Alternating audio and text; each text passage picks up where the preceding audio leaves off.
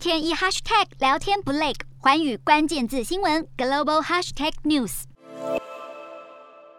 哦，各国对俄罗斯祭出了经济制裁，前所未有的制裁力度，其实让数千名来自俄罗斯的游客现在是滞留在泰国，没有办法返回俄罗斯。那么泰国旅游局局长就表示了，由于航班取消、卢布大跌，以及俄罗斯银行的支付问题与全球 SWIFT 系统的联系被切断，导致有七千多名的俄罗斯人在普吉岛、苏梅岛等地是陷入了困境。普吉岛旅游协会的主席也表示了，已经要求酒店要降价，并且延延长住宿的时间，正在努力让滞留的俄罗斯人可以乘坐中东航空公司飞往莫斯科的航班，并且安排遣返班机。